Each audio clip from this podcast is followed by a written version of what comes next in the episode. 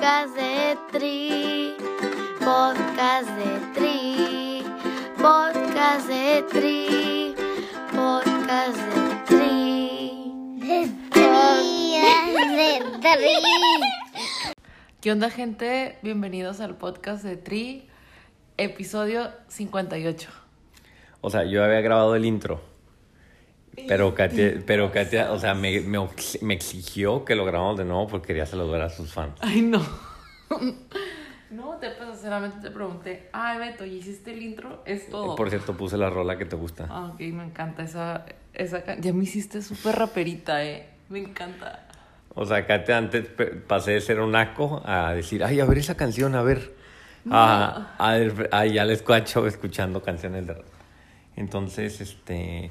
Bueno, no vamos a quitarle la flama a la gente, solo voy a decir que ya tenemos intro para las próximas seis semanas porque no voy a dejar de poner esa rola. El, esa me encanta. Podemos, es más, la podemos fraccionar. Sí, la voy a fraccionar, la voy a fraccionar. Pero, pero podemos poner como esa y luego otra y luego, ya sabes. Veremos, Y luego- vamos a ver. Yo, ya, ya sé cuál quiero también, ¿eh? Pues cuando tengas tu Rápido. podcast, pon un podcast. Pon un podcast. Este, Pues según yo era la mamá de, de este Ah, podcast, ¿no? Ah, ok. ah. O sea, continuamos, continuamos. Este es el podcast de Tri, entonces hay una entrevista hoy. Viene mi compa Fernanda, ay, Fernanda Cantú y Michelle Echeverría. Katia no ha escuchado esta entrevista, pero cuando la escuches Me va a te va a volar la cebar, mente, va a volar sí. la mente. O sea, ellos nos hablan de cómo pasaron no solo de... O sea, rompieron paradigmas, deja tú como mujeres triatletas, como mujeres triatletas de ultradistancia. Este... eh, es más, Fernanda descubrió el triatlón este, igual que tú.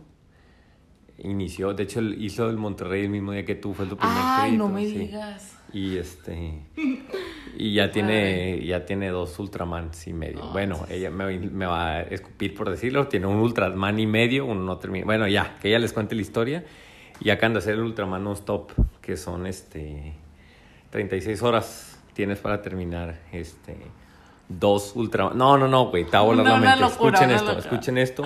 Este las dos, o sea, gentes como ellas dos necesitamos en el mundo del triatlón. Bien, me encanta representación femenina. Yay. Yay, yay, yay. No, y la de la Yay, siguiente semana, güey. La siguiente semana tenemos una olímpica, güey. No, no, no, no, no. Tenemos un desmadre, ¿ok?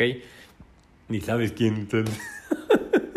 Vamos con el episodio. Los amo a todos. Los dejamos con este pinche rolonón. Podcast de Tri, podcast de Tri, podcast de Tri, podcast de Tri. De Tri, de Tri. Qué bonito tu reloj. Ya estoy grabando, ¿eh? O sea, ustedes ya van cinco veces que quiero grabar y empiezan a hablar en el Inter, pues aparecen comadres. Este.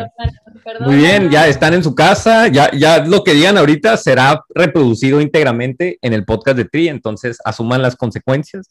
Vean, esto es lo que me gusta, ¿no? Para empezar, estamos estrenando formato en cuanto a que es una combinación entre su historia y Race Recap, pero son dos historias y dos Race, race Recap, entonces voy a tratar de hacer magia, ¿no? Con el tiempo que tenemos. Y, o sea, esto es lo que me gusta de ustedes dos, ¿no? Primero con Fernanda, mi mamá es de Monterrey, de hecho no te había dicho, ¿no? Entonces yo escucho un acento, me encanta entrevistar a gente o hablar con gente con acento regio, porque escucho acento regio y digo, no manches, o sea, me acuerdo de mi mamá, me acuerdo cuando yo chiquito iba a Monterrey y todo el mundo estaba hablando regio, así digo yo, o sea, que es diferente al, a como hablamos aquí en Tijuana, ¿no? Pero a ver, di algo, Fernanda, échame algo regio, lo que sea. ¿Qué te digo? Pues, ay, güey. Ahí está, ahí está, no, no, el puro acentillo. Y pues, ah, y, y Michelle, o sea, o sea, una rockstar, ojalá estuvieran viendo aquí lo que estoy viendo en el Zoom, o sea, una rockstar llega, o sea, ya, o sea, de otro planeta las dos, y apenas estamos empezando. ¿Quién quiere empezar? Fer, Como sea. Este, oye, Fer, este, o sea, ustedes no se conocían y ahorita ya las escucho, parece que son mejores amigas que tienen 15 años haciendo triatlón. Este, pues sí, no, no nos conocíamos. Bueno, yo a Michelle sí la conocía porque era fiel seguidora de ella en Instagram este, desde hace como dos años, pero nunca nos habíamos conocido en persona hasta este año en, en el Ultra de Cozumel, en febrero. Este, que pues tuvimos la oportunidad ahí de, de estar Ujú. juntas, de competir juntas. Mm. Y bueno, tú, pues sí, tú todo humilde así de que, oiga, oiga, oiga señora Michelle, así, y ella así, ¿tú quién eres niña? Así, ¿o qué? ¿Quién eres? Exacto, casi creo. No, no es cierto, no. Mitch, como dices, una super rockstar, este, pero humana al mil por ciento, tiene una vibra literal increíble. Y pues ahí tuvimos este, la oportunidad ya ahora sí de, de conocernos en persona Y ahora sí que competir.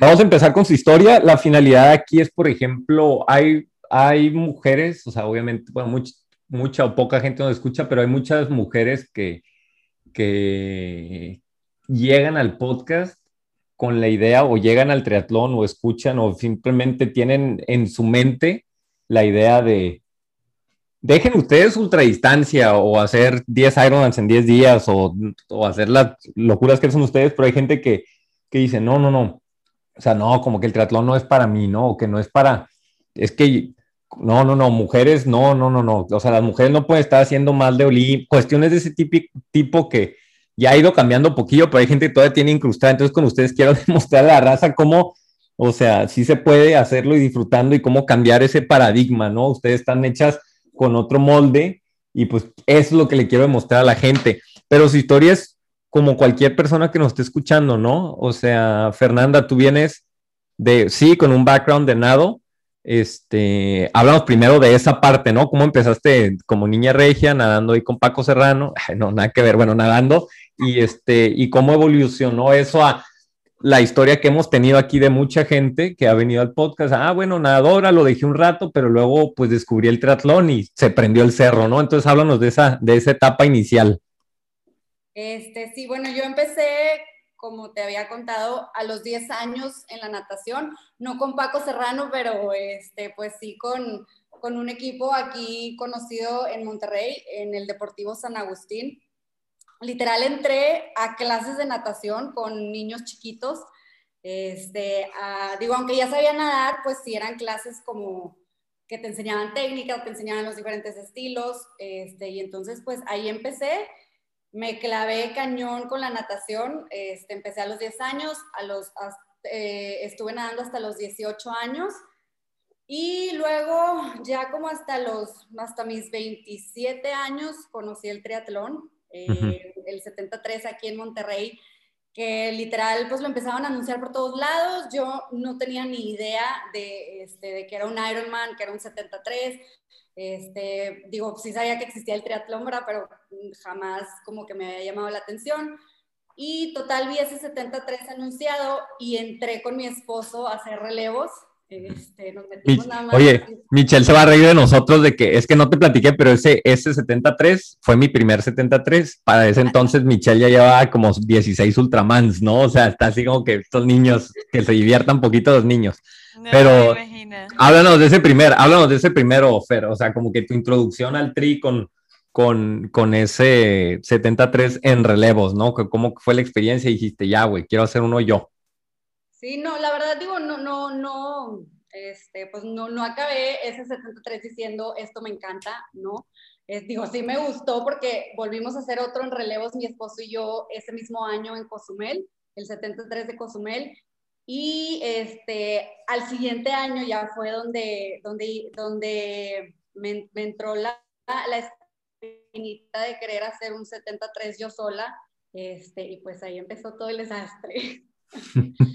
Y ahora, ¿lo haces y cómo conoces la ultradistancia, ¿no? Que decías, hiciste un 73 y luego alguien ahí como que te metió la idea, porque en ese entonces pues era una, todavía una locura, era como que ah, a ver más o menos qué onda, ¿no?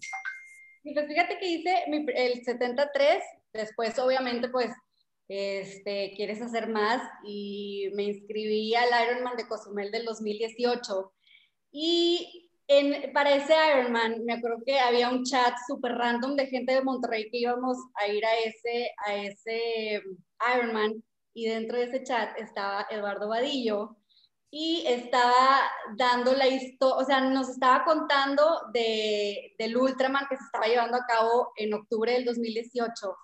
Y yo dije, ¿qué es eso? O sea, ¿de, de qué se trata? Es, nos mandaba fotos y yo veía las fotos de la, de la gente llegando a la meta y, y, llorando y cómo salían del agua así sufriendo.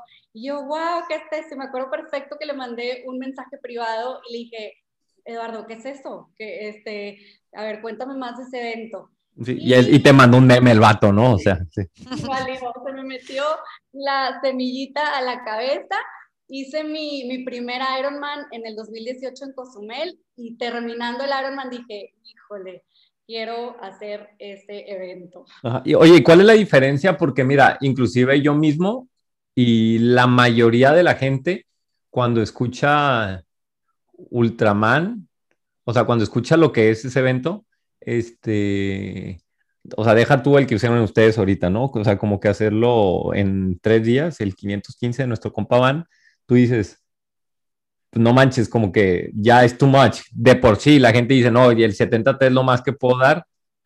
Este, y ya el Ironman dices, bueno, es un así como que no es para mí.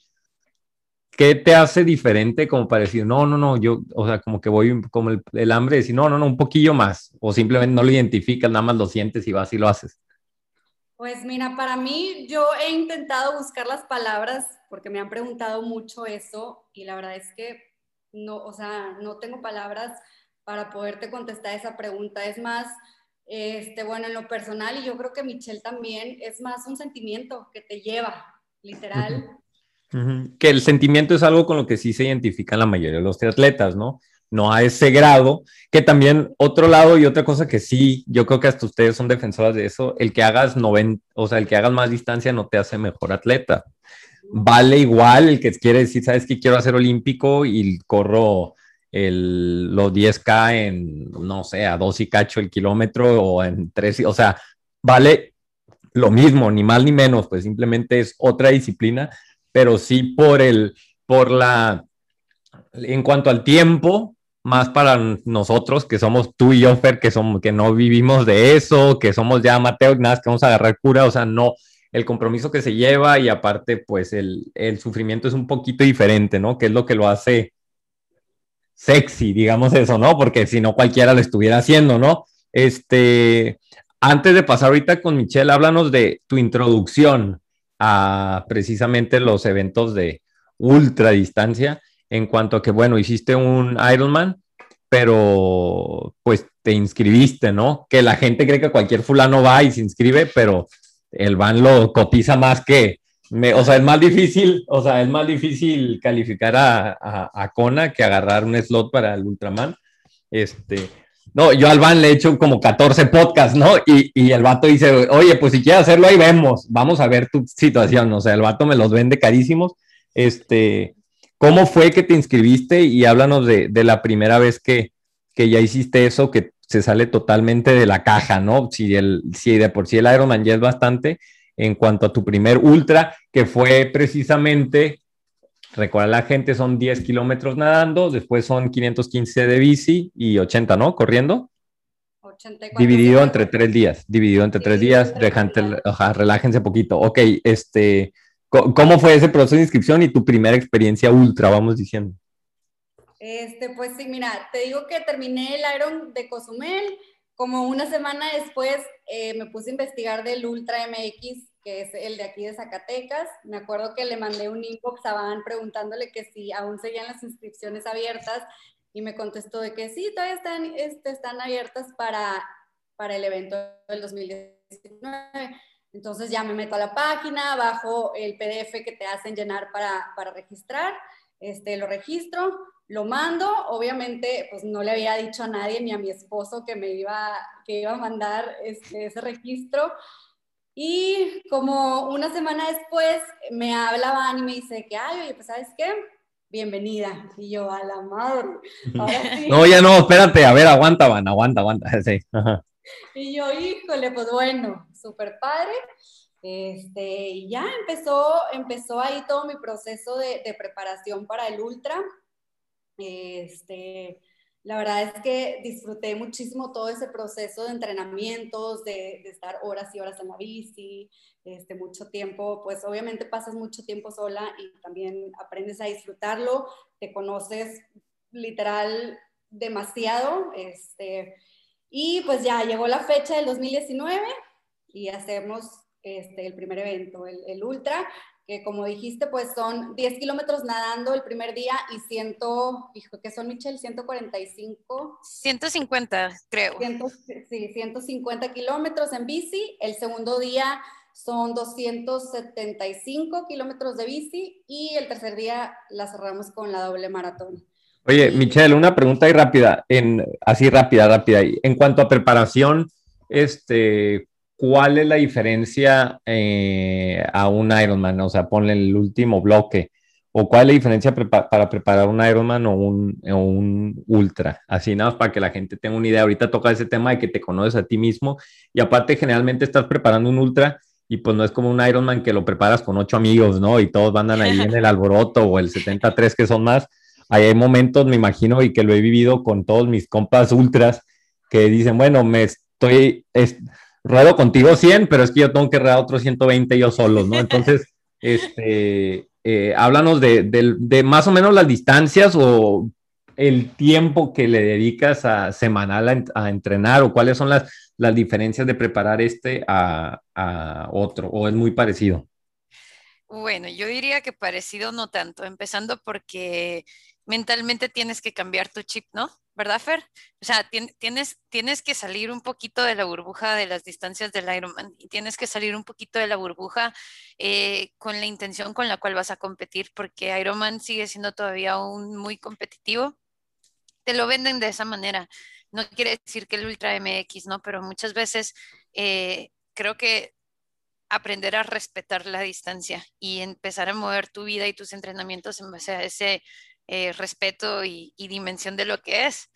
Los entrenamientos pues no varían en cuestión a, intensidades y, tal, pero definitivamente sí tienes que empezar a como levantar un poquito el volumen porque físicamente em, tienes que llegar a un porcentaje más alto de la distancia que ya estás haciendo o por lo menos muy, muy cerca de la distancia que estás haciendo. Entonces, de 180 kilómetros a 270 hay un gran, gran, gran salto.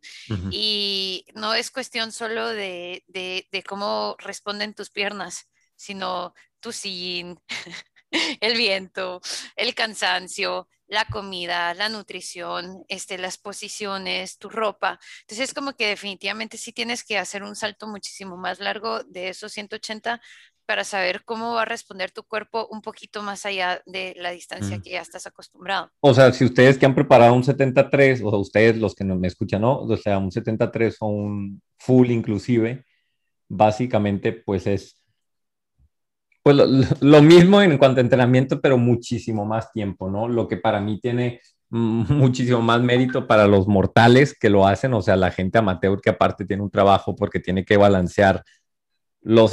Si un, uno que prepara un Ironman se, se, desaparece el, el, sábado de su casa cuatro o cinco horas para poder eh, sacar su rodada larga, uno que tiene un ultra, pues se tiene que desaparecer nueve, o sea, literalmente desaparece toda la semana, ya no lo ves, o sea...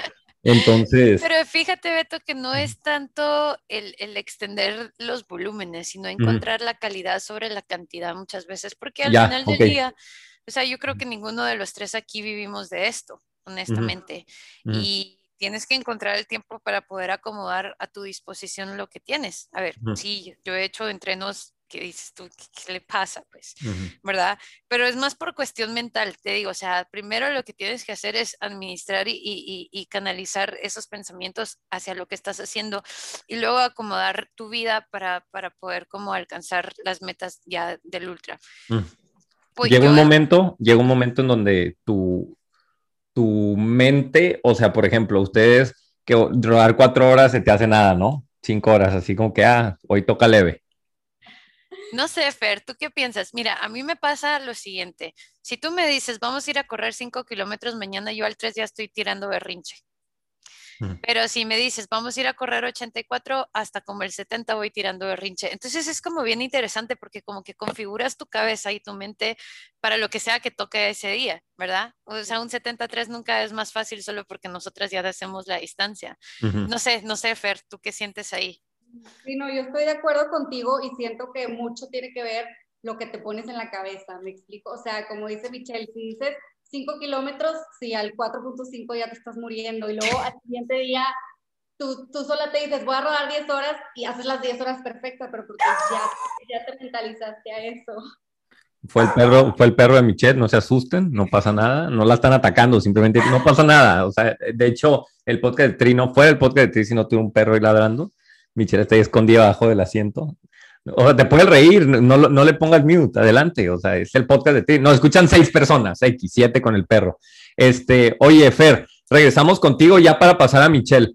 ¿Cómo, cómo fue ya tu primer evento? Porque tú lo acabaste, ¿no? Acabaste un Ultraman en tres días este, cómo fue la experiencia y obviamente qué fue lo que hizo clic o lo que más te gustó para decir, esto es lo mío, pues, porque tú te, o sea, te identificas como, te autonombras, este, te atleta de ultradistancia y es lo que quieres hacer, o sea, qué fue lo que hizo el clic o lo que más te gustó de, de, del primero que hiciste, ¿no?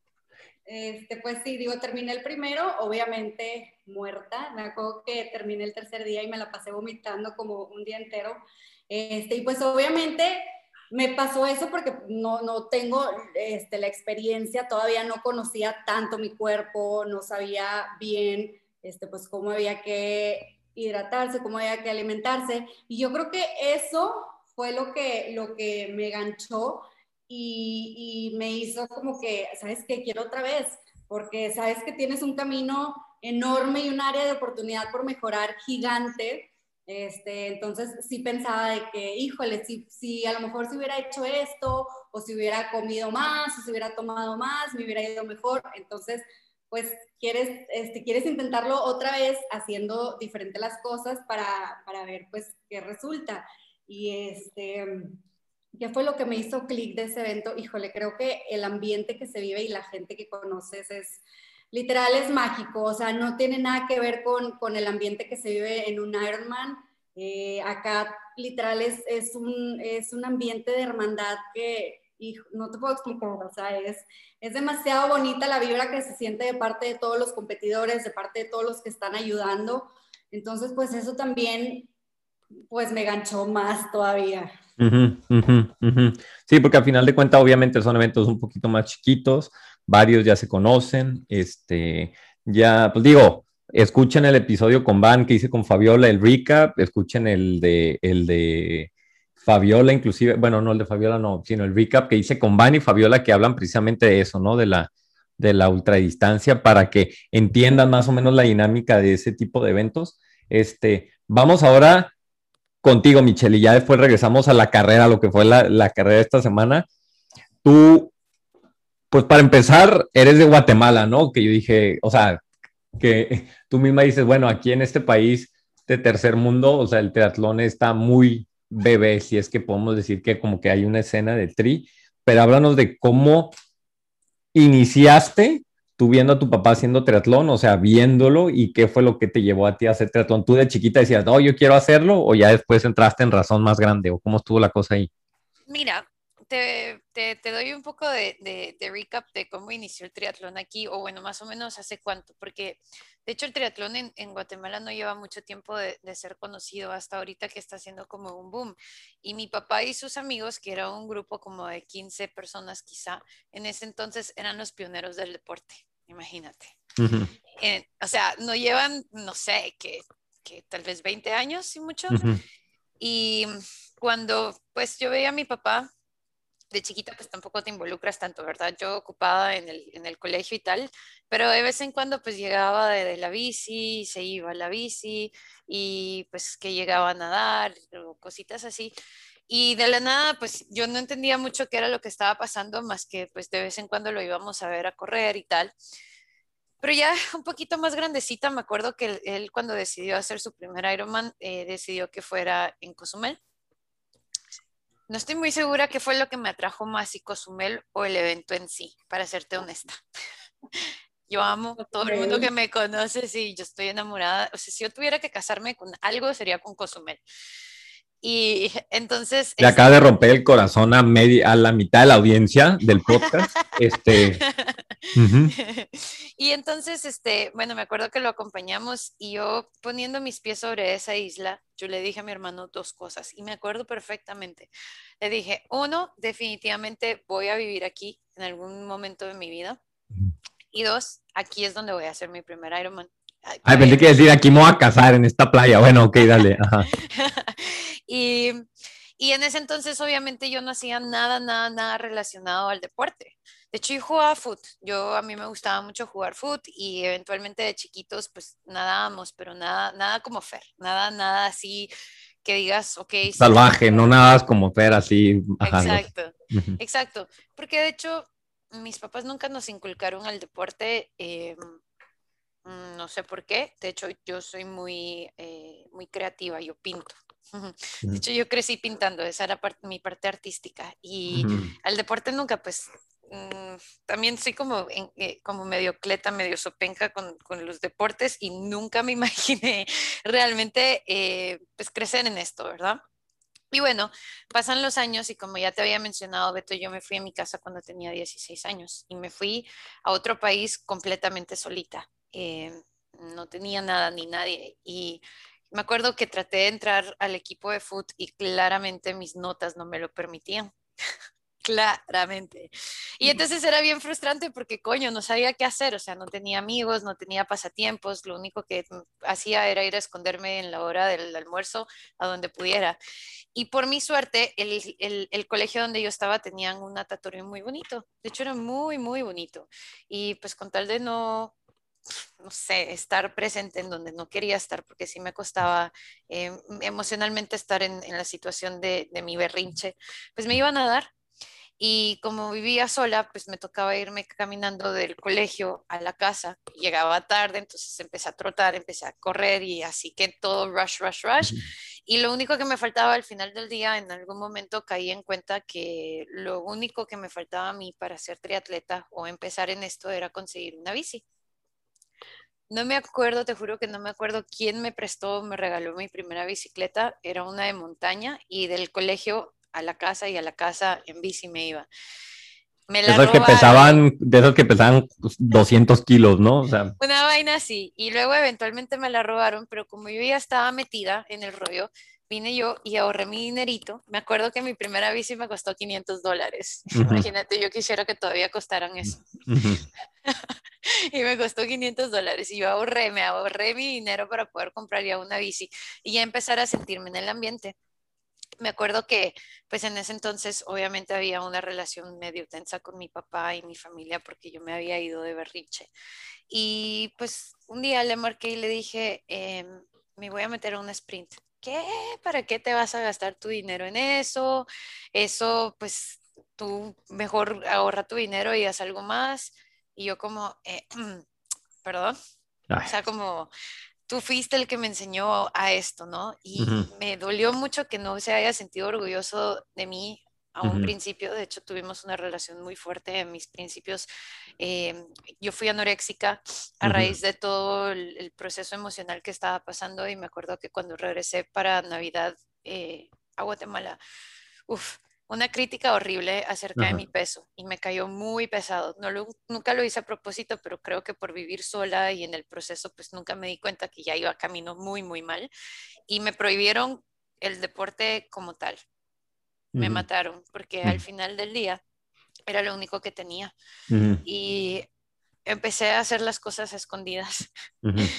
Eh, lo mencioné hace, hace poquito en otra entrevista que pues al final del día, ahorita, hasta ahorita estoy aceptando que soy Michelle Echeverría, pero cuando yo empecé en el deporte me cambié mi nombre para que nadie supiera lo que yo estaba haciendo, porque lo tenía prohibido. Entonces, muchos años pasé debajo de agua y me inscribí a mis carreras como Red Zion. Ajá. Eh, porque primero no quería que Martín, o sea, Martín, mi papá, se enterara y dos, porque pues en donde aparece tu nombre y una bandera de Guatemala, la bulla, ¿no? Entonces yo en, en Guatemala nunca expresé ni compartí. Fer ya está llorando con la historia, mira, y nos tienes colgada la lámpara, o sea, se fue al carajo todo, dale, dale, dale, dale, dale. Ajá. Y entonces me costó mucho y, y es lo bonito de, de- de ser mujer, Fer, ¿sabes? Eh, Fer, como, eh, y, y tan joven, eh, porque el proceso nunca es fácil, especialmente cuando la gente no cree en ti. Y yo eso era lo único que tenía en ese entonces. Entonces sí, hasta la fecha sigue siendo el triatlón mi espacio, mi momento para mí, mi, mi emoción, mi sentimiento, mis pensamientos, es todo.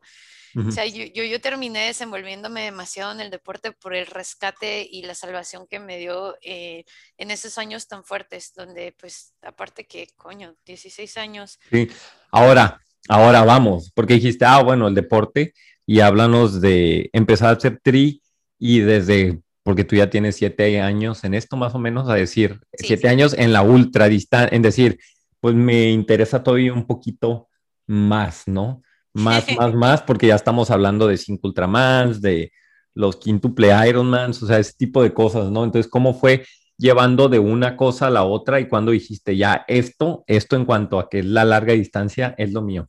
Ok, fíjate que como yo no tenía amigos, qué triste, ¿verdad?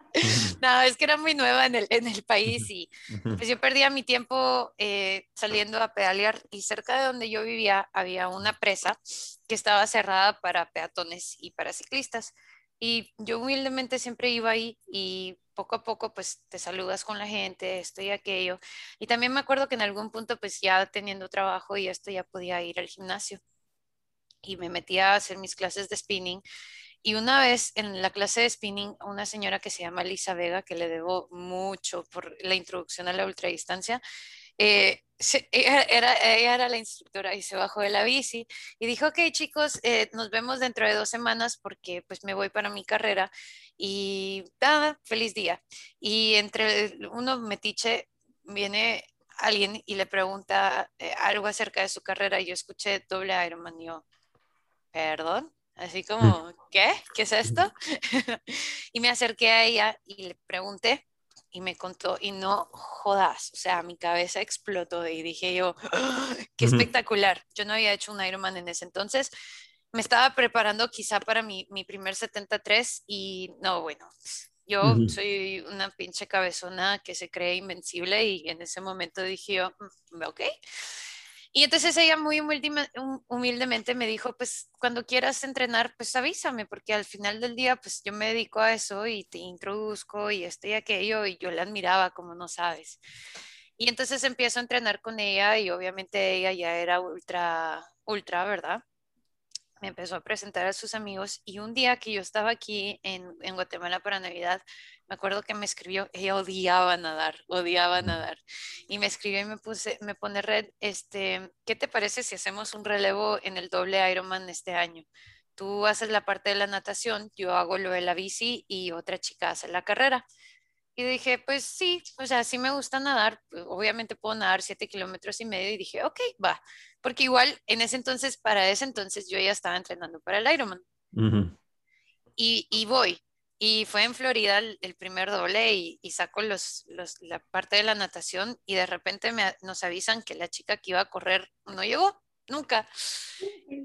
Entonces me dice, bueno, el relevo va a tener que ser entre tú y yo. Dije yo, pues, pues sí, porque pues al va, final 80k, puede, échamelos, ¿no? échamelos, me los desayuno. Ajá. Exacto, entonces de hecho la parte de la bicicleta, yo había llevado mi bici para entrenar y la terminamos sacando entre las dos y la, mar la doble maratón también. Y ahí descubrí... Ya que- tenías una bici nueva, ¿no? Ese fierro de montaña, 600 Ya, kilos. ya, ya, ya, ya tenía mi bici Ajá. de 500 dólares. Ah, ok. Mi super ganga. Sí. Y, y ya, y entonces ahí dije yo, "Ah, ¿sabes qué? De hecho, esto no es tan intimidante ni tan complicado como te pintan un Ironman. Y dije, quiero más. De hecho, quiero regresar el próximo año y hacer un Ironman y medio. Y me dieron la oportunidad y luego dos Ironmans para ya poder cumplir y ganarme bien la, la medalla que ellos or- otorgan para eso. Sea, Mm. sí hice como saltos pequeños y nunca hice un Ironman hasta después. Mm. Y me acuerdo que cuando llegué a mi primer Ironman dije, nah, esto está de súper fácil. Pero es diferente, no más fácil, sino de hecho es un poquito más intimidante porque eh, las intensidades, las velocidades y todo esto pues como que va cambiando, ¿no? Pero mi introducción fue muy a, hey, ¿crees que puedes nadar por mí? Y yo como, y pues a mi suerte terminé haciendo casi que el 50 o 60% de la carrera, sí, quizá un poquito más.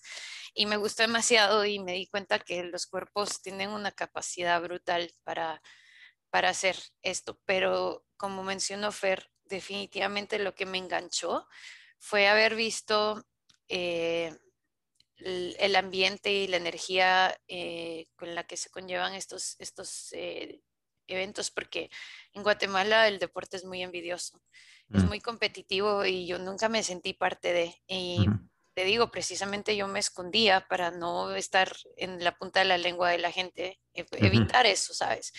Y cuando yo descubro esta familia, porque al final del día y hasta la fecha siguen siendo mi familia, dije yo, no hay vuelta atrás, o sea, Ujú. solo para adelante. Yo con la, con la familia de ultradistancia me siento demasiado bien y aquí es. Ok, ahorita para, para, en lo que vemos a Fernanda, creo que está haciendo intervalos en su casa porque bajó corriendo la escalera, subió con el teléfono y dije, ¿esta qué está haciendo? Este, este, y ahorita tú dices, me siento ahí en mi familia, ¿no? Con esa comunidad que hay en México chiquita de ultradistancia, que yo creo que ya identifico a todos.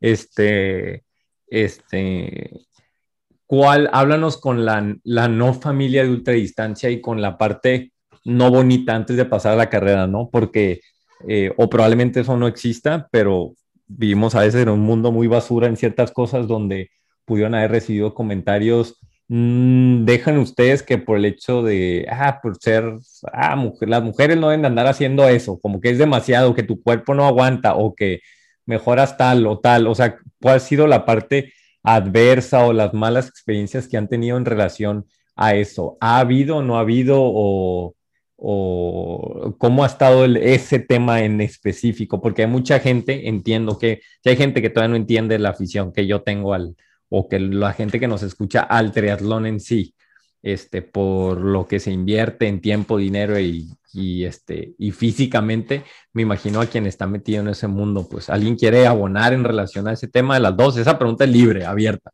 no se peleen.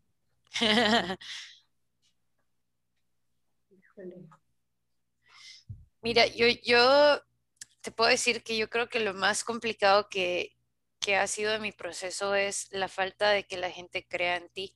Y no, a ver, yo me lo topaba mucho económicamente. A ver, tengo mucha gente que toda la vida me ha dicho, ¿cómo pagas estas vainas? Y pues trabajando.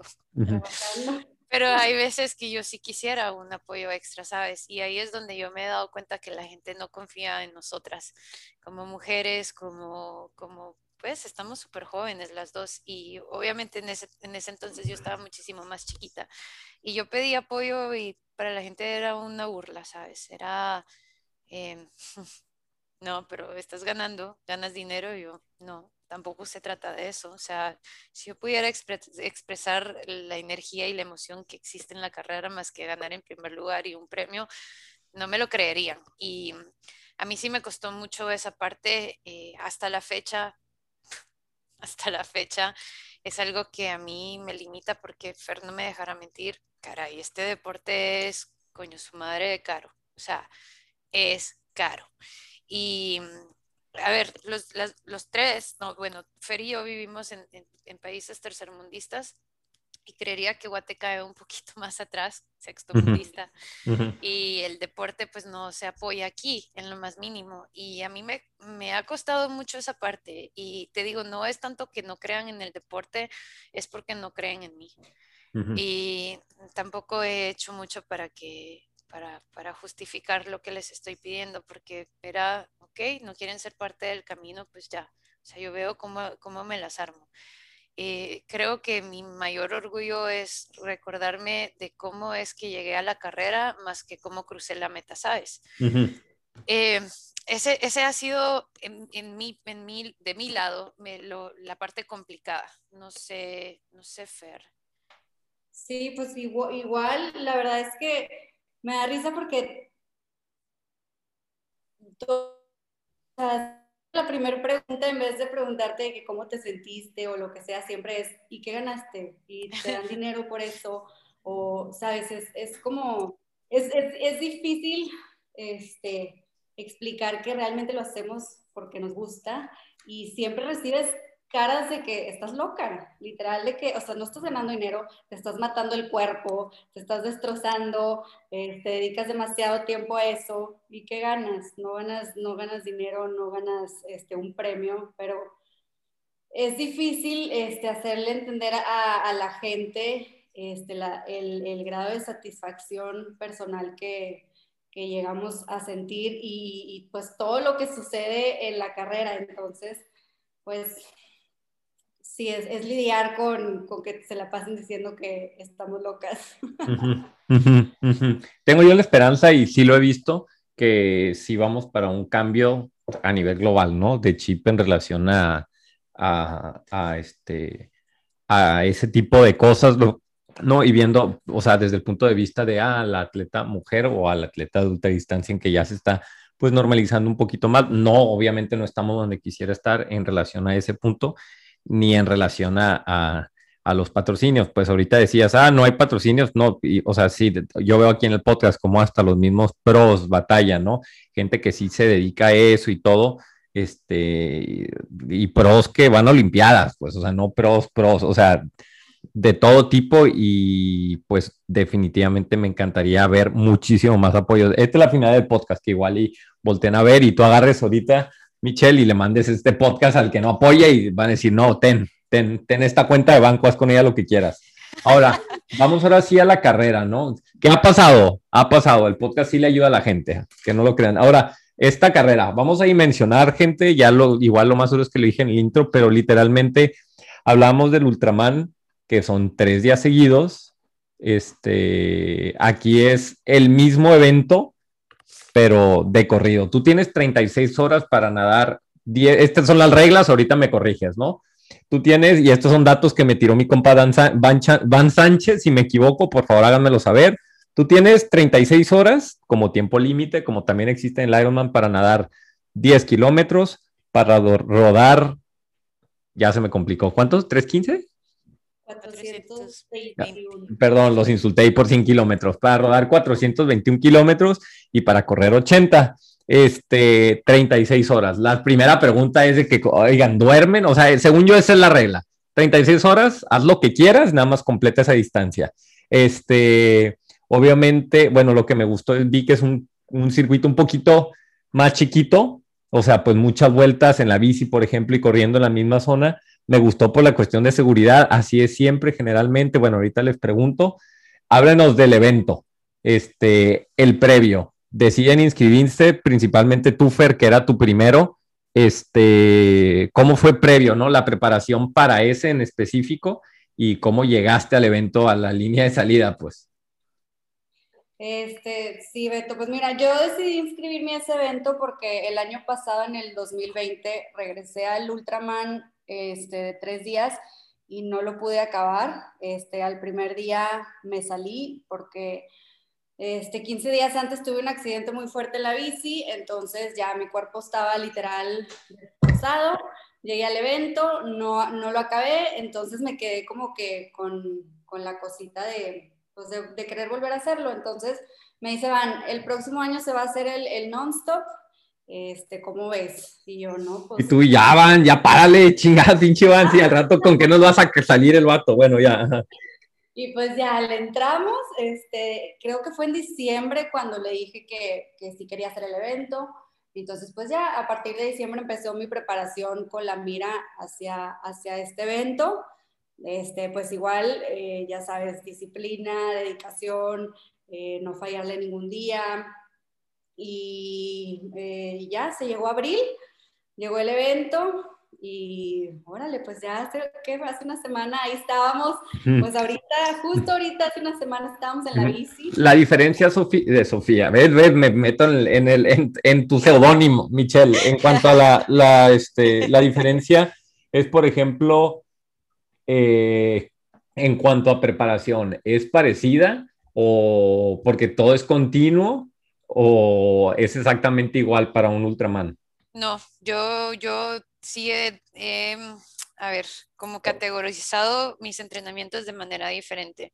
Uh -huh. eh, no sé, Fer. O sea, hay un día que entrenas 24 horas nada más para ver qué se siente, o sea, porque la estrategia ahí es, o sea, es como otro mundo, ¿no? O sea, como el, es otro mundo en cuanto a preparación a un ultra diferente, ¿no? Al de los tres días te voy a dar un ejemplo más o menos como el, el, último entrenamiento que hice ya enfocado a esta carrera fue, eh, me acuerdo que un día me organicé para dormirme temprano y me levanté a la una de la mañana y me puse a rodar. Y rodé y rodé y rodé y rodé hasta las cuatro de la mañana, eh, en donde pues volví como que empaqué la bici, le metí al carro y me fui a la calle, ya con luz y me fui a seguir rodando así. Y todavía me bajé a correr, me acuerdo, y entonces eh, ya lo que entrenas ahí no tanto es como la distancia, sino los cambios fisiológicos, eh, cronológicos también del sueño, eh, del, hábito que, con el que llevas tu día a día. Y me acuerdo que pues yo sí tengo un poquito de más experiencia en estas carreras por el tiempo que llevo y aprendí que definitivamente tienes que practicar la parte del sueño y la parte de la continuidad. Eh, a diferencia de un Ultraman normal, en donde tienes las tres facetas, pues coño, logras dormir, logras descansar, logras corregir, logras arreglar cualquier error que hubo ese día. Aquí no existe eso. Entonces tienes que, que definitivamente, bueno, cada quien entrena diferente. Yo he descubierto que esta manera es la que más este, se apega a mí eh, en, en, cuestión a, las sensaciones ya después de tantas horas. y yo creo que me faltó bastante entreno, la verdad, porque yo no me decidí a hacer esta carrera hasta como dos semanas antes que se hiciera, porque Van es un pusher. La Rockstar, Rockstar, ya sé. Yo no sé qué pasó, ya estoy grabando el, este, a todo mundo siempre, o sea, nadie viene y me dice, haz un podcast en dos días, o sea, los mando al carajo y el van ya me tiene aquí grabando. Oye, Fer, contigo tú te quedaste dormido, es más, es más, ni, ni, yo tardé un año en convencerlas a que vinieran al podcast y el van ahorita en media hora, ahí están las dos, órale. Pero a ver, Fer, tú te quedaste, o sea, entrenaste así, metiste ese tipo de entrenos, o sea, me, no lo había pensado, me vuela a la mente el, el entreno específico para este, ¿no? Tú metiste igual. Sí, porque como dice Michelle, el volumen ya lo traemos, este, el volumen ya está, ya está en tu cuerpo, entonces, pues sí, lo más cañón era entrenar con fatiga que no estás acostumbrado a tener o por ejemplo, bueno, yo entrenaba muchas veces despuésito de comer, literal, a la hora de la comida, cuando estás lleno y que a todo mundo le da el mal del puerco, bueno, a esa hora yo me trepaba la bici para tener esa sensación de incomodidad, ¿sabes? Y, y saber que a lo mejor así te vas a llegar a sentir porque estás comiendo y son, o sea, traes mil horas ya en la bici, entonces te vas a sentir incómodo en algún momento.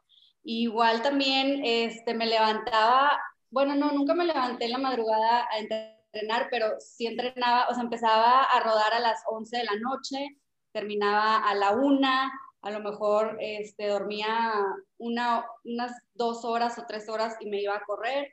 Y así fue. En realidad no hay mucha diferencia de volumen, este, no es diferente a cuando preparas el evento de tres días, pero sí son, son esos cambios este, que comenta Michelle, los que, los que debes enfocarte a entrenar. Ajá, ahora, pues ya viene la carrera, ¿no? Eh, llegan con una estrategia en cuanto a que, ah, voy a dormir, voy a ver qué onda, o sea, tú decías que, que tú decías, soy una tortuga, Fer, o sea, necesito dar, si yo duermo una hora, dos, ya, adiós, porque tienen 36 horas. Ahí les va otro dato, también, corríjanme. se me fue el dato. Ok. La primer mujer mexicana en hacer esto eres tú, ¿verdad, Fer? Eh, dentro del tiempo establecido. Dentro del tiempo establecido. Hay otra, se me va el nombre, por favor, ahorita me está insultando en su casa, le hizo 39, tú lo hiciste abajo de las 36. Y este, Michelle, tú eres la que más rápido la ha hecho en la historia. O sea, un evento avalado, organizado de este tipo, ¿no? Del no stop. Ok, sale, va. Entonces, pues no es de que, ah, pues voy a ver qué onda, sino pues sí está, hay cosas, había algo en juego, ¿no? En cuanto, a, en cuanto al, al, significado histórico, número uno, y número dos, en cuanto a, a, que pues necesitas tener como que una estrategia ahí, ¿no? ¿Cuál era la estrategia? Si ya empezamos contigo, Fer. ¿Tu, ¿Tu, estrategia era acabar abajo las 36? ¿Te valía? ¿Era ver qué onda? Este... Sinceramente, sí, mi estrategia era terminar el evento. Ya tenía dos ultras con DNF que no había podido acabar. Entonces, este, quería terminar el evento, o sea, no, no, me importaba absolutamente nada más que terminar el evento. Este, y pues mi estrategia era literal darle sin parar. Eh, yo batallo mucho con, con, el tema de la corrida. tengo cuatro años entrenando en triatlón y no, y, este, y sigo batallando mucho, entonces tenía que dejar todo el tiempo posible para... Un colchonzazo, así, un colchón así, sí. Exacto, para poder acabar esos 84K, entonces literal terminé la bici, obviamente estás cansada, estás fatigada, nos tocó un viento de miedo, este, terminé demasiado cansada, pero mi mentalidad fue no te pares hasta que llegues a la línea de salida y literal así fue, o sea, me la pasé toda la madrugada caminando, este, varios de los atletas este, se tomaron un, tiempo para dormir, pero yo no me podía dar ese lujo porque... o sea, Michelle se tomaba una siesta, para Michelle lo hizo, ella lo hizo como si fuera, ella lo hizo como si fuera el, el, el Ultraman normal, ¿no? Se dormía sus ocho horas y luego ya se iba a darle. Entonces, terminaste tu agua, tu agua, tu, bueno, tu nado dentro del presupuesto. Este, este. estuvo dentro de mi presupuesto. Sí, sí, sí, sí. El nado, decirle a la gente, el nado es en una alberca de 50. este, de 25. Ah, de 25. Este, si una persona está, acaba de pasar por su mente el sentimiento de, ah, pues es en alberca, no vale, apague el podcast y ya no vuelve a escuchar. Váyanse, no quiero que ni, ni sigan, lárguense, no quiero saber nada de ustedes. Este, nadaste los 10K y empezó en la madrugada, o sea, háblenme del horario, nada más quiero imaginarlo. Empezaron en la, en la mañana, ¿no? Un día a las 6 de la mañana, ¿o cómo estuvo la onda? A las 3 de la mañana arrancamos. Ok, arrancamos a las 3 de la mañana a nadar, como a las, me imagino, ya amaneciendo, 7, 8 ya se subieron a las bicis y rodaron hasta cuándo? Rodamos hasta la siguiente madrugada, hasta la una y, cuarto, ¿sí no, Michelle? Más o menos como una veinte. Sí, nos bajamos juntas. De hecho, hicimos casi que la última vuelta. No, la hicimos juntas, ¿no, Fer? Sí. Sí, ya la última, o sea, estábamos en, en el mismo lap las dos cuando nos bajamos. Mm, o sea, ¿se iban drafteando? ¿Es legal el draft? no, no, no, no, íbamos drafteando. El van ahí con la motillo ahí viéndolas ahí, ¡ey! pitándoles. No, fíjate que sí traíamos ahí que como 100 metros de, de, distancia entre una, o sea, porque me pasaba yo, la pasaba Michelle, me pasaba, o sea, así nos fuimos literal las 17 horas, ¿verdad? Más o menos. Casi, Entre que Michelle se paraba a hacer el baño, yo pasaba. Y luego yo me paraba a hacer el baño y me pasaba Michelle. Ella se paraba a comer y yo pasaba. Y así nos la llevamos las 18 horas. Me imagino, Michelle, o sea, más que, que o sea, la carrera nunca estuvo en riesgo para ninguna de las dos en la etapa de la bici, más allá del, del cansancio físico y mental, ¿no? Ya después de, de 10 horas en la bici ya empiezas a ver. Ah, cabe recalcar que Michelle no traía su bici. Este, Ay, sí. Con una bici prestada eh, que consiguió un día antes, literal. Entonces, no, no, el que, o sea, es que esa es la cosa, pues, y ese es el principal ejemplo. Y mira, yo me identifico mucho contigo, Fer, en cuanto a que, por ejemplo, yo soy así, pues, o sea, si yo en una carrera, o sea, haz de cuenta una carrera aquí local, ¿no? Que, que, que, aquí es donde, aquí es donde apenas yo aspiro a un podio en los olímpicos locales de aquí. Y digo, si yo quiero tener un podio, necesito así, todo perfecto, tener mi bici, dormir a 50 metros de la, de la transición, levantarme temprano, dormir temprano, comer bien, este, meter un bloque de entrenamiento de determinado tiempo así súper específico, sin distracciones y todo, porque si una de esas cosas falla, no hay forma, o sea, no hay forma. Como tú, yo lo veo en ti que dices que yo no podía dormirme, yo no podía. Hay otros vatos fuera de series que yo me preparo todo y el vato llega así una semana antes, lo prepara y terminamos matándonos en el sprint y me gana, ¿no? Entonces, es, es, es diferente el, el, rockstar. Todos somos rockstar a final de cuentas, pero el rockstar nato, ¿no? del árbol genealógico, ya bien de genético. Este, háblanos de esa parte, Michelle, o sea, ¿cómo fue la, la, parte de encontrar bici y cómo te lo aventaste así y la experiencia? ¿Te arrepentiste o dijiste, bueno, me salió barato? A ver, sí se recuerdan que les conté que Van es un pusher, ¿verdad? Ok. Otra vez, el tema económico para mí es muy complicado. Ya, ya, ya, sí, sí. Cuando yo terminé el ultra de la isla, viene Van y me llama, Mitch, este año sí, que vamos al ultra non-stop, que no sé qué yo. Eh, no, señor, no tengo dinero. Y entonces me dice, no, pues no te preocupes por nada, aquí te acomodamos con todo. Y yo como, ok, o sea, sí puedo presupuestar el, el vuelo para allá, que por, de hecho es muy caro salir de aquí hacia Zacatecas por alguna razón. Y le digo, mira, eh, si tú me puedes apoyar con conseguirme una bici, eh, te agradecería muchísimo porque siempre sí sale caro. Y me dice, sí, Mitch, no te preocupes, aquí te tenemos una bici. Yo lo quiero mucho, la verdad. lo ¿Y cuál fue la bici? ¿Fue la del No, van? pues- ¿O, o te, más, más que fue una buena bici? No me digas que te dio un fierro ahí viejo de, car- de un cartero, se lo quitó un cartero de la... Van a de decir correo. que soy una berrinchuda princesa, pero a ver, llego y una vez, me va a matar porque me va a escuchar, ¿no? Perdón, Van, perdón. Eh, yo, yo le agradezco mucho su intención, pero sí me asusté un poco porque yo no, a ver, tal vez fue mi culpa porque yo no especifiqué que quería una bici de tri, porque cuando piensas en bici de ruta por 420 kilómetros dices, no jodas, así. Y todavía la veía un poquito más grande el marco y había como ciertas cositas que te palpita el corazón más que cuando empiezas una carrera, ¿verdad? Y dices, no jodas, ¿cómo voy a usar esta bici? Pero igual iba a hacer el intento porque al final del día eso es lo que hay. Eh, sí mencioné mis eh, preocupaciones y bueno, se empezaron a mover, la verdad, y me prestaron la bici de Eric. Está muy bonita la historia porque ah, una semana atrás Eric había perdido su bicicleta. se estaba preparando.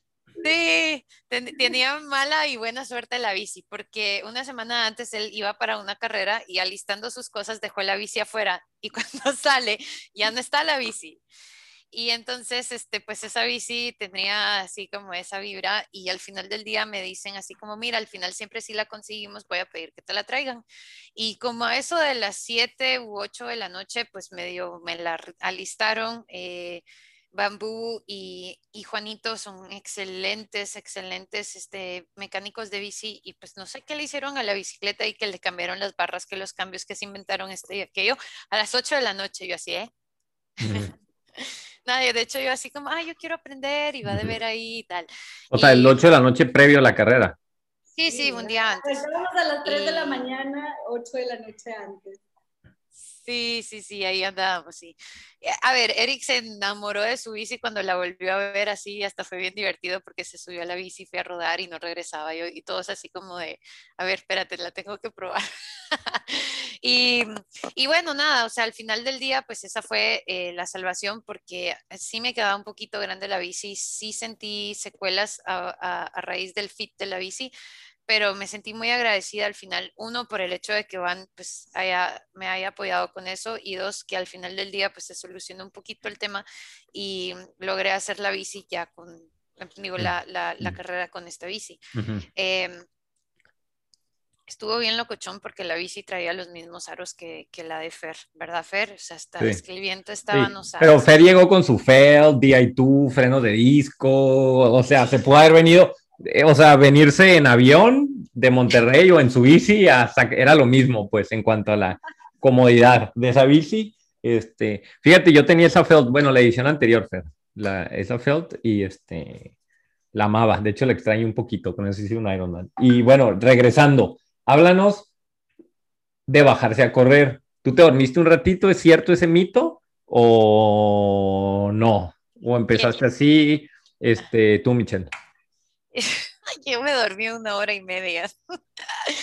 Yo me dormí una hora y media y ese no era el plan. De hecho, eh, sí, ya en las últimas de la noche, eh, yo sí me estaba sintiendo un poquito fatigada en la bicicleta. Mm, Más que fatigada, porque fatiga es como más muscular. O sea, sí, sí, sí, sí, pegaba mis pestañazos así en las últimas dos vueltas de la noche y me aparecía una rata y me agarraba desprevenida y entonces dije, ok, aquí necesito descansar un poquito y bajamos bien de la bici, pues me voy a dar 20 minutos. Y me dormí 20 minutos y me levanté y pues hicimos la parte de, de- de la carrera y eh, hubieron varias situaciones en donde pues alguien me preguntaba algo y yo contestaba y solo nos quedábamos viendo así como, no, ¿verdad? No, no, no, no tiene sentido lo que te estoy contestando. Y entonces viene Fer, me dice, Mitch, tienes que dormir. Y yo, no, no, que no sé qué, lo voy a pensar. Y ven, en mi cabeza yo no quería parar, ¿sabes? Creo que tal vez fue la mejor decisión porque estaba haciendo todo muy alocado y muy descontrolado y esto no funciona así. Tienes que encontrar una constante y un pace que, yo- que fue lo que yo admiro muchísimo de Fer porque ya se determinó y desde el, el paso número uno que dio bajándose de la bici pues lo mantuvo constante. Cambio, yo andaba pura rata loca sin saber para dónde. Me caí en la corrida, Fer, yo no sé si sabías esto, pero me caí porque de hecho Mario me prestó una lámpara me prestó una lámpara y en una de esas pues me dieron ganas de entrar al baño y entré al baño y cuando salí perdí como 10 minutos buscando la lámpara porque no sé qué le había hecho. Yo como, puede ser que perdí la lámpara. Y entonces salgo y llego con Fer, eh, Fer, Fernando, y le digo, Fer, perdí la lámpara. Pero si acabas de tenerla en la mano, y yo, Fer, no sé qué, no sé. Y me dice, tienes que dormir. Y de, y de la nada llega Abby y me dice, pues me la diste a mí, aquí está. Y yo como, ah, eh, bueno, me voy. Y me servía de gusto porque andaba tan pendeja ya a esa hora que la lámpara yo la llevaba así como que de fiesta, menos apuntando hacia el piso. Y entonces ya habían pasado como 19, 18 kilómetros y en una de esas me caigo. Y solo me quedo viendo así al aire y digo, ok, yo creo que sí, tal vez sí tengo que dormir porque va todo muy descontrolado. Y, te quedaste a dormir ahí en el piso y dijiste, ya aquí me duermo, ya, no, no va más esto, ok. Sí, Fer, ¿no me viste ahí tirada? No, ¿qué va? Regresé, regresé y le dije a Fer, ok, vale, sí, creo que tienes razón, pues me meto a dormir. ¿Tú conoces a Susi, Fer? Susi sí. Sí, pues yo también la conozco muy bien y estaba tan pendeja que entré al carro y Susi estaba durmiendo ahí y dije, ay caray, hay una señora ahí, así. Te lo juro. Y no me enteré hasta después que era ella, así mala onda de sueño, que qué miedo que estoy durmiendo con alguien más. Me meto al carro y... ¿Te ha pasado eso en algún evento antes? ¿Te ha pasado eso en alguno? Bueno, es que no has hecho ninguno continuo, ¿verdad? Pero No, sí, sí, sí, sí, he hecho varios continuos y sí he encontrado puntos en donde sí se desequilibra un poco la cabeza. No, pero ¿has hecho continuos, pero así de tres días seguidos? Ah, sí. No lo tengo anotado, o sea, no me lo dije, o sea, cuando hiciste cinco, fueron cinco seguidos. Fueron cinco seguidos. Dios bendito. Ah, ok, no sabía que fueron seguidos, sin parar. Sin parar. Ah, ok, ok. No, pues te voy a tener que hacer un episodio aparte para que me hables de eso. Yo pensé que era uno cada, o sea, uno cada día. Ah, no, no, espérate, perdón, sí, los cinco fueron uno cada día, pero los doble Ironmans eh, sí eran de, de, continuos, igual con 36 horas de tiempo límite. A diferencia de este es que pues en la bici eran 120 kilómetros menos y en la natación eran 3 kilómetros menos. Sí, sí, sí. casi nada. casi nada, casi nada. Sí. Ahora, estuvo en riesgo, Fer, tú te bajaste y qué colchón tenías?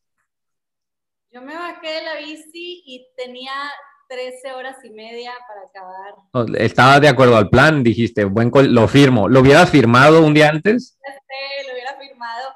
Este, sí estaba, o sea, era lo que traía, te digo, en la bici sí nos extendimos un poquito a lo que yo traía presupuestado porque no contábamos con ese aire, fue algo de otro mundo y, y sí traía una diferencia de como una hora, una hora y media de lo que yo traía pensado hacer.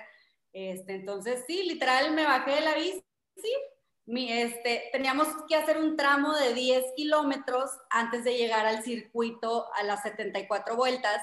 Entonces, hacemos ese tramo de 10 kilómetros, llegamos al circuito de, de, un kilómetro y me dice mi esposo, oye, pues métete a dormir un ratito. Y me acuerdo perfecto que le dije, yo me meto a dormir un ratito y no llego a la meta, entonces no me voy a meter a dormir ni un ratito. Este, eh, les dije, ah, nada más acomódenme todas las cosas y órale, así como vaca me puse a dar vueltas y vueltas y vueltas toda la madrugada.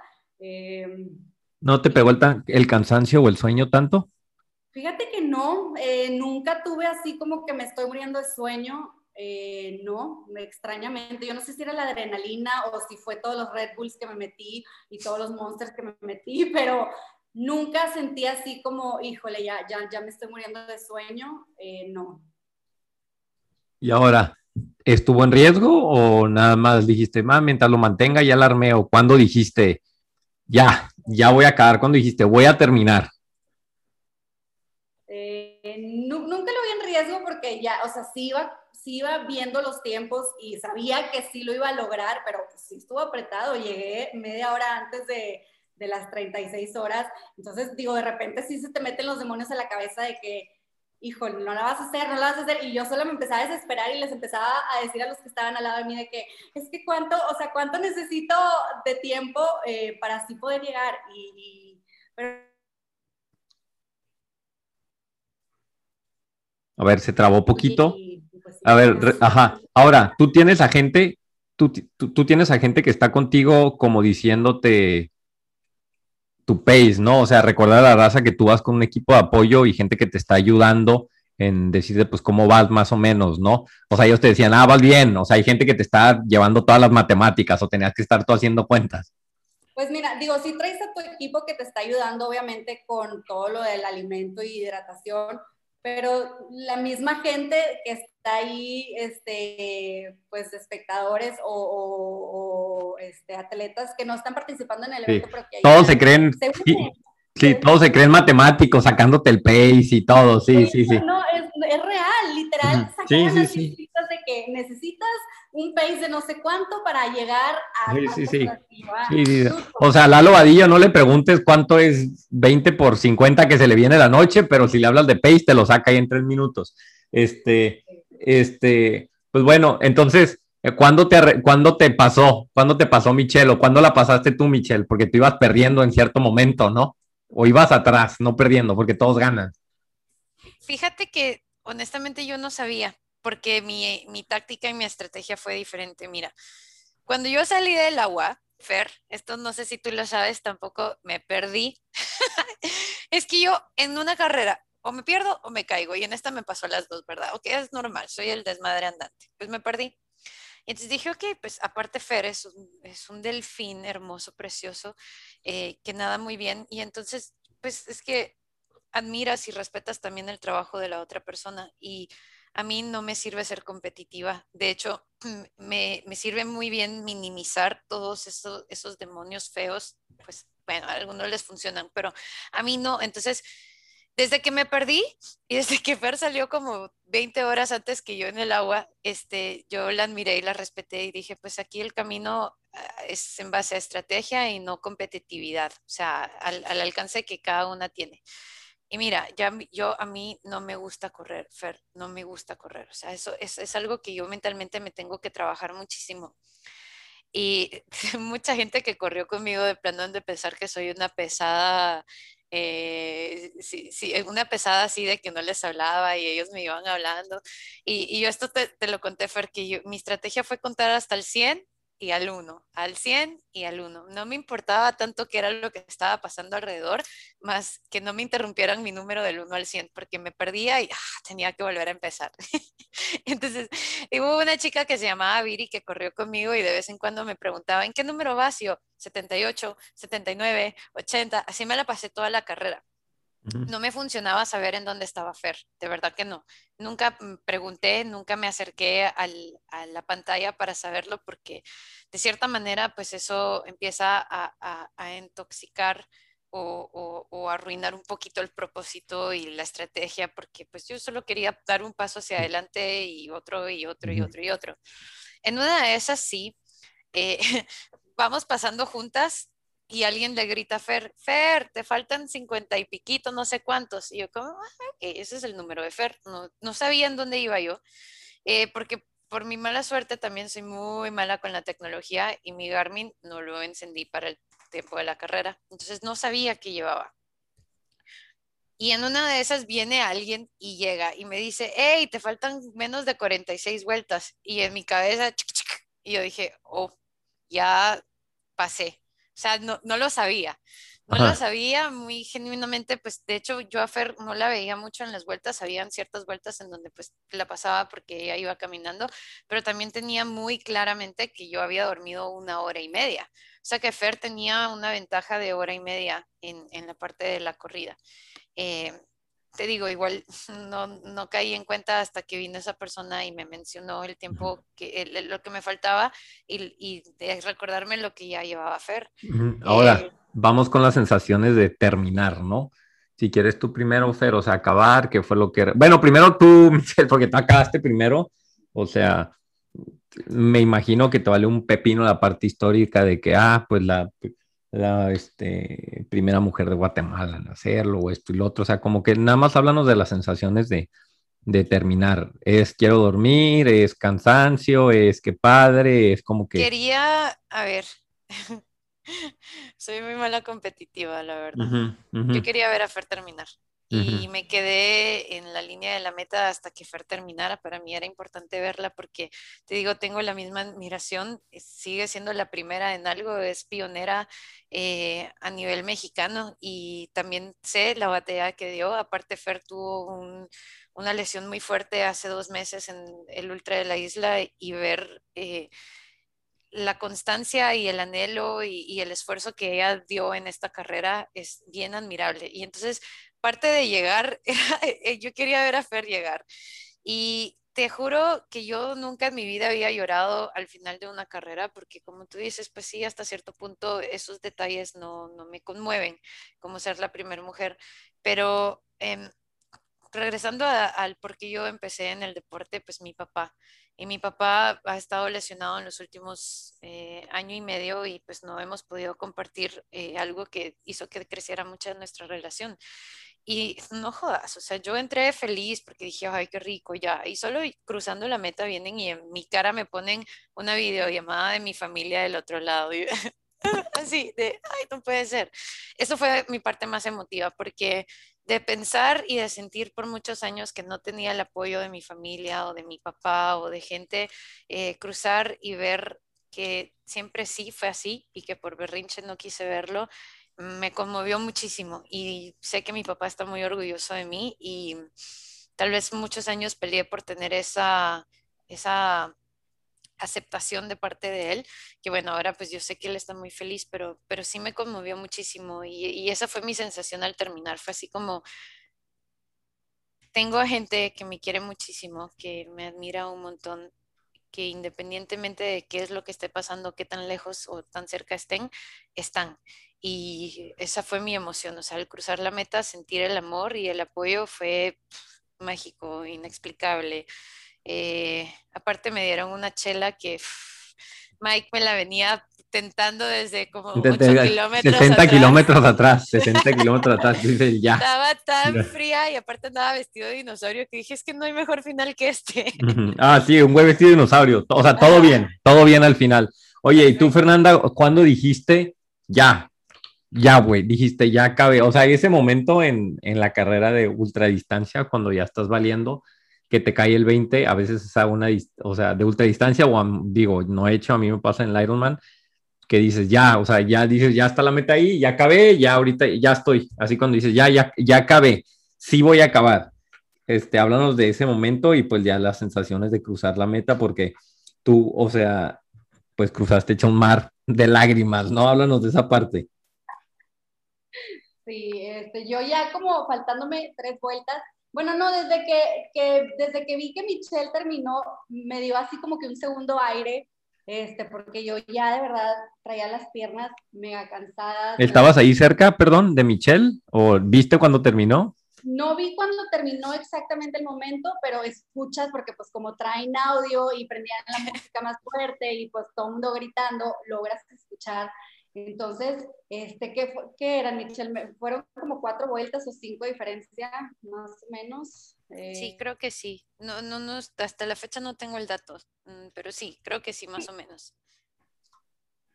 Sí, llegó como cinco vueltas antes que yo, entonces yo escucho cuando llega, yo ya estaba súper cansada y siento como que así otra emoción, este, no sé, me dio mucha emoción por ella, eh, me dio mucha emoción pues toda la situación que, que estaba pasando, el que haya sido la, la, primera mujer en terminar esta prueba este, dentro del tiempo, pues fue así como que, órale, ya, o sea, vamos a seguirle, ya nada más quedan cinco vueltas y así me la llevé, cinco, cuatro, tres, ya faltándome tres vueltas, literal, fue que, no manches, ya, o sea. ¿Qué, o sea, ¿qué hubieras hecho si acabas la última vuelta y dices, no, sabes qué, no, faltan dos más? Dices, no, ya, güey, ya pues de hecho sí me, algo así me pasó, creo que, o sea, según yo me faltaban tres vueltas y me decían, no, son cuatro.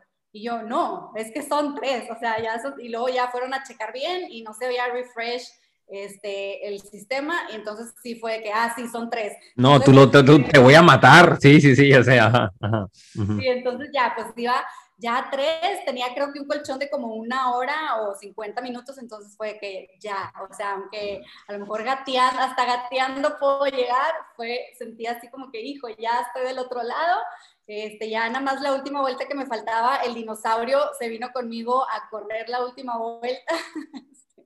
y pues ya, o sea, pasé la meta y fue que, no manches lo que acabamos de hacer.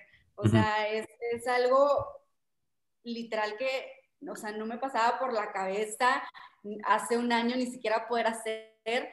Y, y, ay, no sé, Beto, fue un sentimiento demasiado padre, este, el ver todos los que ya habían terminado antes que yo, verlos ahí, este, ver que también se le estuvieron partiendo treinta y pico de horas, fue wow, o sea, el sentimiento es literal indescriptible. Pues sí, yo creo, creo, que nunca, ya lo había pensado desde que entrevisté a Fabiola, este, y a Van y hablamos de esto, pero porque soy cuidadoso, porque aquí los fans del podcast dices algo y como dinosaurio se acuerdan, como el dinosaurio ese que lo estaba siguiendo, se acuerdan de todo, pues, pero yo creo que sí, algún, y ahorita con decirlo ya el van a estar fregando a diario, cada diario mandando un mensaje que sí ya, pero yo creo que sí voy a hacer una, un día, sí me atrevo a decirlo, pero este, este, denme tiempo, raza. O sea, sí me veo, sí me gustaría vivir eso. El, el ultra de tres días, relájense, vamos viendo, ¿no? Ya después vemos si nos la aventamos así. Estamos grabando. Este, sí, que como dato, o sea, tú dices, bueno, ¿qué, qué, qué más hay? ¿Qué otras locuras? Y nada más así como que a manera de dato, ya el mundo de la distancia ya no es ya, ya no se vuelve en, en, no a manera de competición y me gusta como lo ven ustedes dos, principalmente tú, Michelle, como lo planteas en cuanto pues una competencia de contigo mismo, ¿no? Y, y a veces a mí sí me cuesta mucho entender o me ha dolido ver como que, o sea, el, el hate a este tipo de eventos por ah, el pace que a veces se corre, por, porque no manches, es como si fuera otro deporte, ¿no? Entonces, quien critica desde ese punto de vista, la verdad es que no está ni siquiera viéndolo. También, obviamente, apaguen el podcast y ya no se vuelvan a parar aquí, pero por otro lado es como que se pierden de la, la verdadera dimensión o lo que se busca mucho con este tipo de, de, de eventos, pues, porque me decía el van, no, güey, es que son las primeras mexicanas y le hicieron abajo de tanto, y así como tratando de decir, mira la importancia, yo así como que, güey, así me dijeras que duraron seis días, o sea, me vale, o sea, eso no es lo importante, ¿no? Entonces, este, hay otras cosas que están por ahí que a mí me, o sea, me vuelan la mente. Ahorita pues ya ven la cura que trae de este, este, ay, no me acuerdo cómo se pida, James Lawrence, James, bueno, el Aaron Cowboy, ¿no? Que está haciendo 100 en 100 días. Este, este, que, que no manches, o sea, este, ese tipo de cosas, ¿no? Que son de gente que está que está, que son como tú y como yo, como cualquiera, simplemente se proponen algo y, lo hacen y generan cambio, ¿no? Y inspiran a otras personas, así como que ustedes lo están haciendo.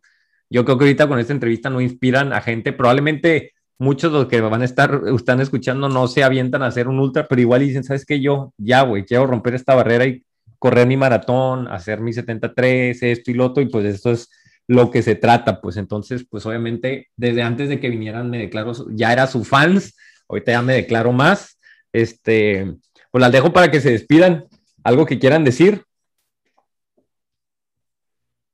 ¿Cuándo vamos a la siguiente, Fer? Hay que ir a, hay que ir a estrenar ese Garmin. Ponle fecha y ahí nos vemos. A ver, relájense, primero descansen. Pero ahorita Fer anda en silla de ruedas por su casa todavía y se anda moviendo. O sea. Mentira, yo la vi haciendo sprints en las gradas. Pues bueno, oigan, pues felicidades a ustedes, felicidades a, la gente que, que, prepara la carrera también. O sea, se ve que está bien organizada. Este, se ve que, que, este, que lo hacen, o sea, que lo digo, lo hacen con, con, amor. O sea, aquí traía a Carly, la de Challenge, traía a este, ahorita van, veo cómo el vato está, o sea, y metido en esto. Pues entonces no te encuentras a, directores de carrera así, ¿no? Que, que lo ven como desde otra perspectiva y ojalá suba así como esta, que sigan este, habiendo más eventos en México. Pues entonces los dejo para que se despidan de sus fans del podcast Primero tú, Fernanda. Ven, ven que no es tan difícil venir al podcast, que no sé por qué tenían tanto miedo. O sea, está padre, o sea, no pasa nada. Ya, contaron si las dos las veo felices, todo bien. Este, te dejo, Fer, para que te despidas tú primero. Este, pues bueno, primero, muchísimas gracias a ti, Beto, por habernos invitado. Este, la verdad, pues, eh, muy contenta aquí de compartir este, algo de lo que fue nuestra carrera.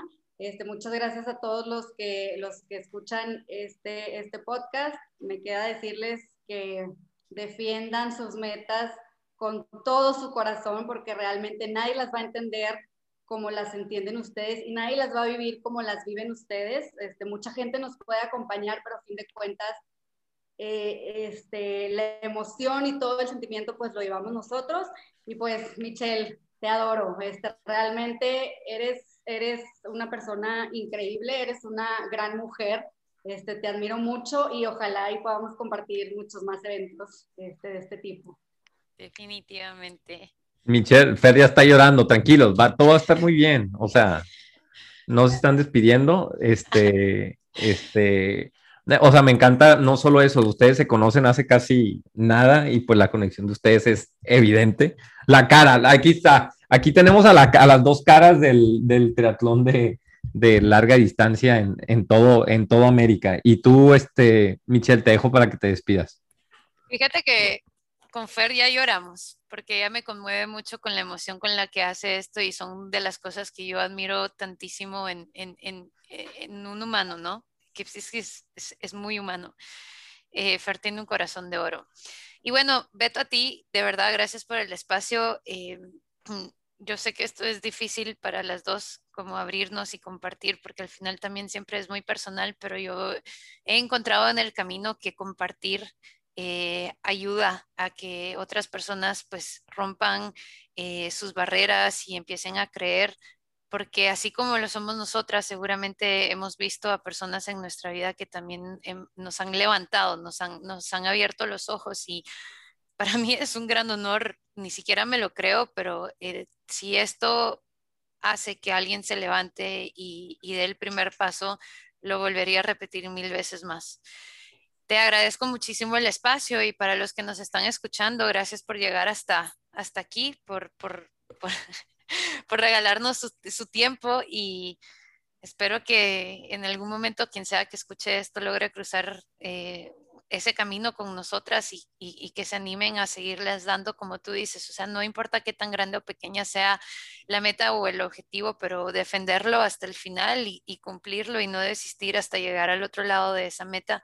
Y si no se puede una vez, intentarlo dos, tres, cuatro, cinco veces y si se logra, que no se detenga. Mira, yo sé que igual y probablemente más, más, este, eh, Michelle, probablemente no, o sea, la neta, probablemente no me creas y me tires a loco, no lo digo por enaltecer al podcast, sino para que tú te sientas bien de lo que acabas de hacer ahorita con venir, igual tú, Fer. Por episodio yo recibo y el podcast recibe unos 10, 5, 15, depende de la entrevista y todo, mensajes a la semana tres de gente que dice, ah, el podcast, no el podcast, la historia que vino a contar tal y tal y tal, cambió mi vida, me inspiró para tal y tal, compré una bici aquí y allá. Y este proyecto no se ha muerto por eso, por la gente que nos habla y nos escribe. Y este proyecto y esta entrevista sé que va a generar eso. Entonces, muchísimas gracias, gracias por haber venido y gracias por haber prestado su tiempo al mejor podcast. Bueno, ya ni si, al mejor podcast de ti que puede existir en el planeta Tierra. Sale pues, los amo a todos. Bye bye. Ok, ahí les vamos, Ros los niveles de patrocinadores que tenemos. Eh, bueno, tengo que decir bien, ¿verdad? Ya me están regañando. Ahí va. El podcast de Tri es traído a ti gracias a... Hay dos equipos de triatlón. Sparta 55 Tri Club y Close the Gap, Sports and Science. Este, basados en Baja California y California, arriba al norte, o el sur de California, como quieran verlo. Aéreo, Aéreo MX, empresa líder, la number one, gente. O sea, no hay mejor marca de calcetines para atletas, para corredores. O sea, ya, se acabó el debate, se acabó el debate. Este, Marameta, reconocimientos y pósters personalizados de carreras, sobreviviendo a la pandemia Marameta, los amo. Atlesia, martes de Atlesia, hashtag eleve el nivel, este, martes de podcast de martes de Atlesia, todo bien, ¿no? Precision, Hydration, pH, o sea, esta marca o sea, yo lo uso desde hace tres años, o sea, desde que nació esa marca la uso y ahorita, o sea, el hecho de que me hablen y me digan, eh, güey, Beto, te quiero patrocinar, es un pinche sueño, güey. Este, pruebas de sudor, pues, o sea, tienen su, su empresa de pruebas de sudor, todo bien con pH. Y por último, Aztec World Sport y Step 5, dos empresas mexicanas, una de lentes y otra de brazaletes para emergencia. Este, güey, hasta hacen colaboraciones juntos, Aztec y Step 5 patrocinadores, todos los anteriormente mencionados, bien abogado yo, del podcast de triatlón. Hay niveles, los amo también.